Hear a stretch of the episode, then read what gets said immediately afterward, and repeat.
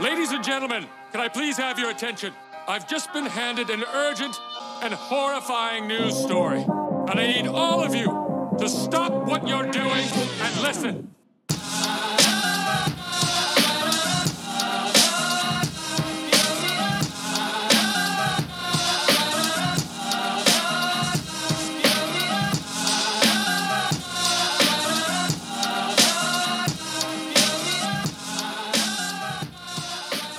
2018 no ha sido un año fácil para Facebook. El 31 de enero anunció por primera vez que estaba perdiendo usuarios en Estados Unidos y en Canadá. El 17 de marzo estalló el escándalo de Cambridge Analytica, con 50 millones de cuentas expuestas.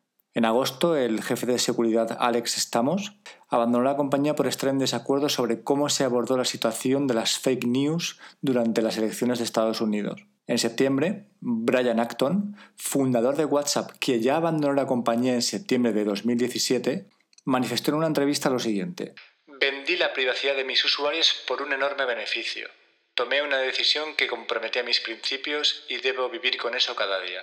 El 24 de septiembre, Kevin Systrom y Mike Krieger, fundadores de Instagram, abandonan Facebook debido a diferencias con Mark Zuckerberg.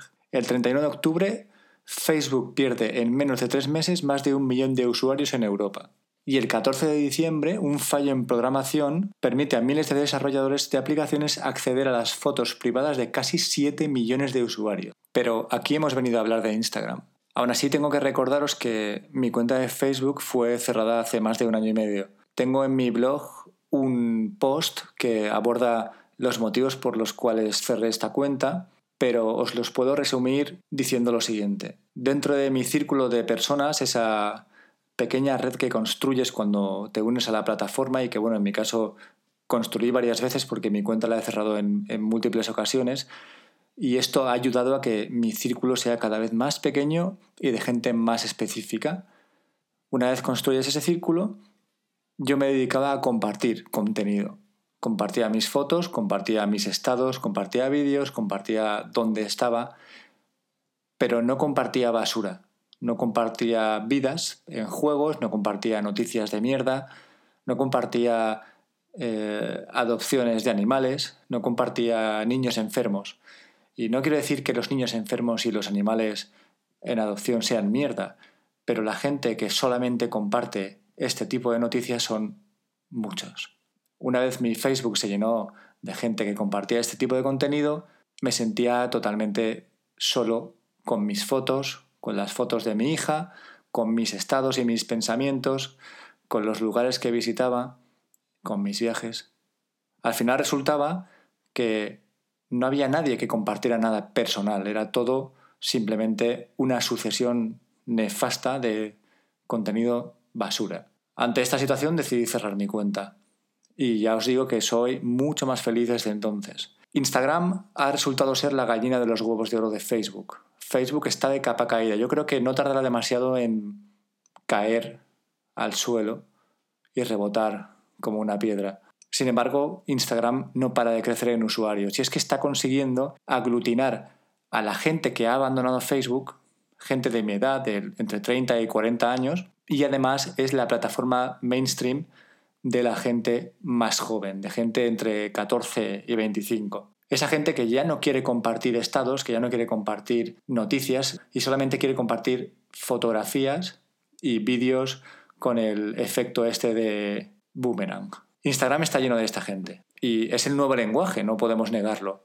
Sin embargo, en mi caso, y yo siempre estoy hablando de mi caso, no quiero que penséis que os tengo que decir qué tenéis que hacer vosotros.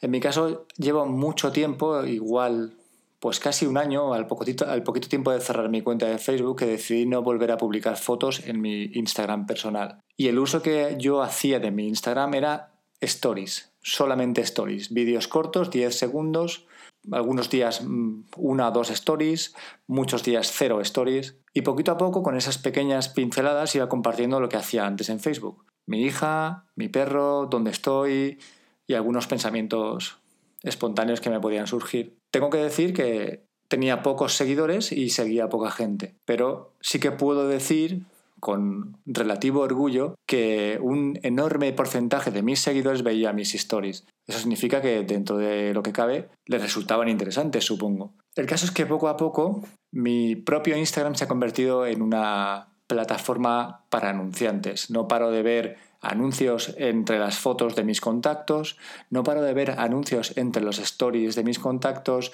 y no paro de ver demasiado postureo. Y bueno, podría convivir con el postureo que hay en Instagram, no es algo que rechace de plano, pero si juntamos todo el postureo de Instagram, esas fotos que te llegan de personas en pleno invierno y con minifalda en la Plaza Mayor, con todas las noticias que han salido de Facebook y que al final van a repercutir directamente en Instagram y que van a intentar convertir Instagram en lo que era Facebook, es decir, en un producto del cual extraer todo el posible jugo de tus vídeos y de tus fotos para mostrarte publicidad y para venderlo a anunciantes, a mí llega un punto en que ya no me parece seductor. Así que empecé a buscar alternativas a Instagram y puse en Google alternativas a Instagram.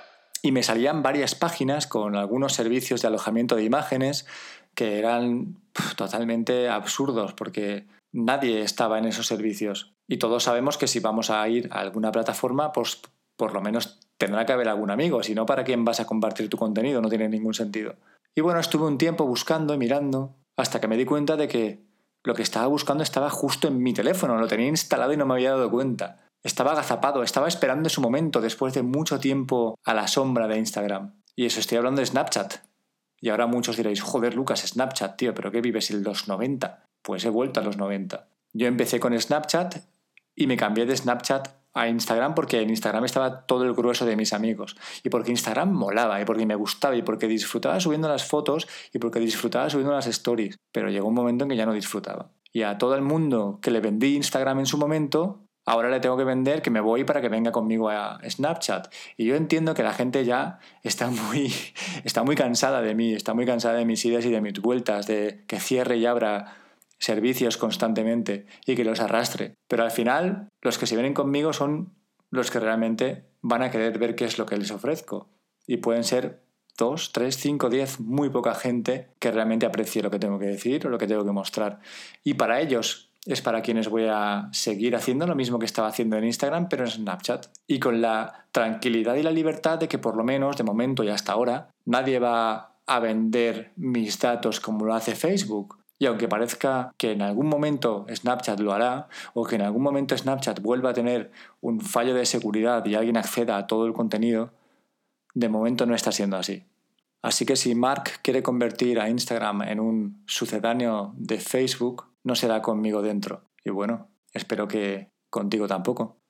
Estos días he leído un artículo en el New York Times que hablaba de disfrutar de la mediocridad. Hablaba de disfrutar de nuestros hobbies sin ser los mejores en nuestros hobbies, simplemente por el mero hecho de disfrutar de nuestro tiempo con nosotros mismos haciendo una actividad que nos guste.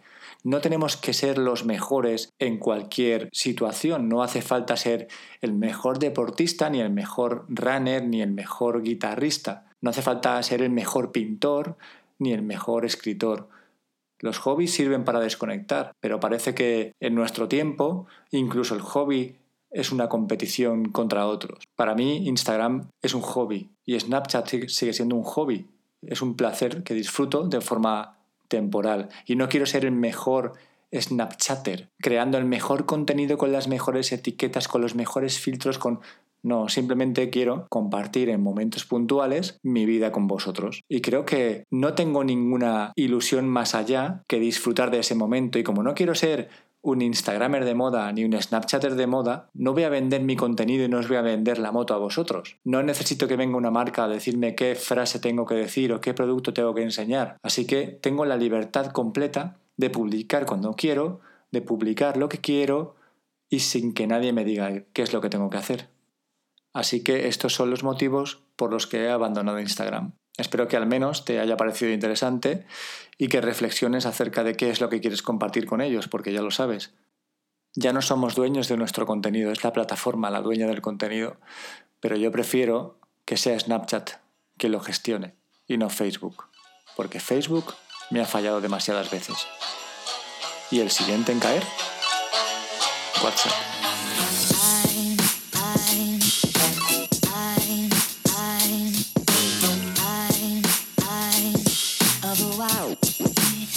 Christmas, Christmas,